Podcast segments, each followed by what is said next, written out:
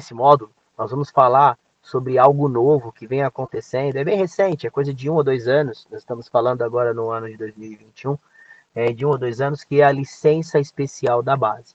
Ainda no cenário de futebol base, ainda no cenário de futebol de formação, é muito importante que os nossos alunos entendam a, a, a, essa nova peculiaridade de licença especial da base. O que, que acontece? Com o advento desses projetos que eu já mencionei nas outras aulas, é, os clubes começaram a perder um pouco. É, os clubes não. A federação entendeu que existe uma demanda muito grande sobre as pessoas querem ter um clube e participar de jogos. Eu vou falar especificamente do Campeonato Paulista.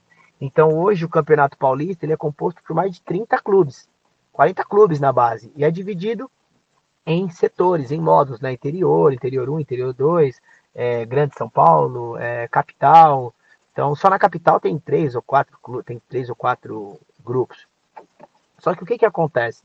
Como a receita da base, como a receita da base, eles podem usar para outras coisas, eles terceirizam a camisa. Como assim terceirizar a camisa? Existem empresas de gestão, empresas de, de, de gestores, empresários de jogadores, ou até empresários do segmento é, corporativo mesmo, que tem empresas grandes, eles querem diluir parte dos impostos deles, eles querem diluir parte da receita deles e aí eles colocam na base. Eles pegam o time de base. E aí o que, que acontece? O clube, ao invés de ter a receita a gastar com a base, ele utiliza esse valor para contratos, para o profissional, para melhor estrutura para o profissional e deixa geralmente o sub-11, sub-13, sub-15, 17 e 20 com empresas. Existe um clube em São Paulo que ele tem o Sub-11 e o Sub-13 é uma empresa que cuida, que faz a gestão, né? Inclusive os patrocínios dessa camiseta é um.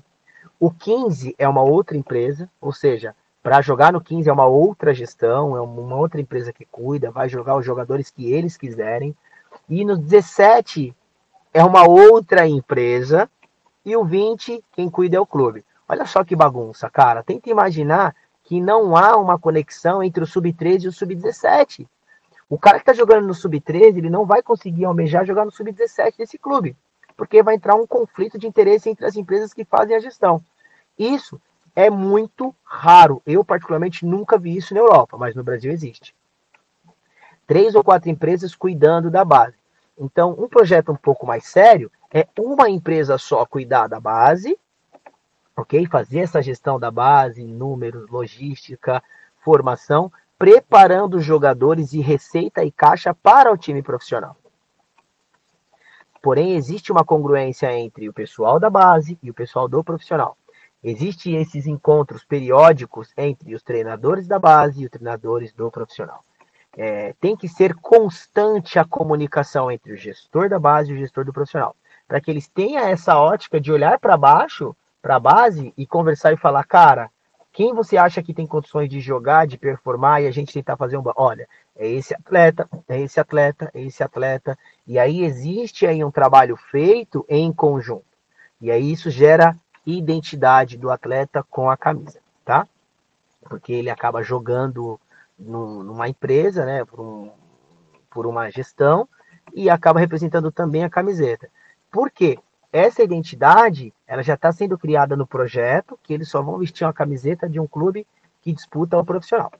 Como a federação entendeu que existe esse meio de campo dos clubes terceirizar a camiseta, eles lançaram a licença especial da base, onde qualquer clube, qualquer clube, qualquer projeto, qualquer escolinha pode disputar o Campeonato Paulista de base. Mas como é que funciona isso? Existe alguns detalhes para que esse clube possa, para que esse projeto possa disputar a base.